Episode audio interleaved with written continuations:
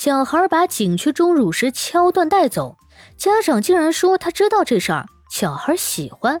哼，这比到此一游更过分，这真是熊家长带熊孩子净干熊事儿啊！你好，欢迎收听播客节目《热点情报局》，我是主播小苹果，人称相亲界的一朵奇葩。嗯哼，一股清流。近日啊，游客陈女士说，她跟团去黄果树景区游览，下午呢游览到了天星洞。公开资料显示啊，这个天星洞呢是典型的喀斯特地貌，溶洞洞内啊自然形成若干个大厅和客厅溶洞，特点是呢这个洞厅啊十分的高大，钟乳石雄伟壮观。下午四点三十分左右，这陈女士参观到了后半段，突然听到有人在敲石头。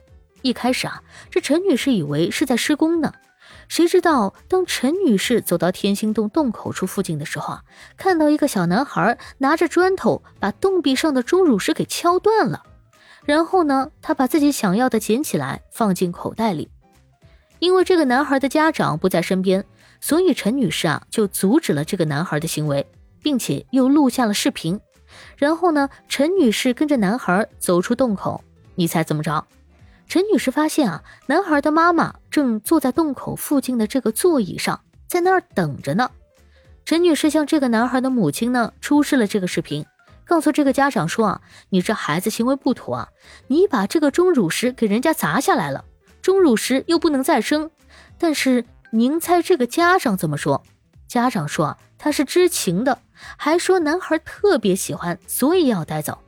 导游说呢，有专门的地方可以买到钟乳石，所以孩子的母亲表示啊，那能卖的为什么不能敲呢？你以为这是你家客厅啊？我脑子瓦特了！你想带走就带走啊？这是典型的熊家长！这钟乳石能带走的吗？黄果树景区的工作人员说啊，这钟乳石呢是自然景观，肯定不能说你想带回家就带回家。现在最新的情况是啊。景区已经报警了，将对这个破坏者严肃追究责任。家人们，对黄果树景区钟乳石的保护是每个人的义务。这个美丽的景区一直以来都是游客心中的旅游胜地，但是这样不文明的行为啊，真是让人感到遗憾和愤怒。这真是熊家长带熊孩子净干熊事儿，等待你们的将是法律的严惩。而有个浙江男子呢，在二零二零年攀登贵州铜仁梵净山的时候啊，因为在梵净山金顶岩石上刻画自己名字，类似“到此一游”等四个字啊，然后呢被游客拍视频投诉，梵净山呢启动追责，起诉这个游客，被判赔偿十二万元，并在国家级媒体公开道歉。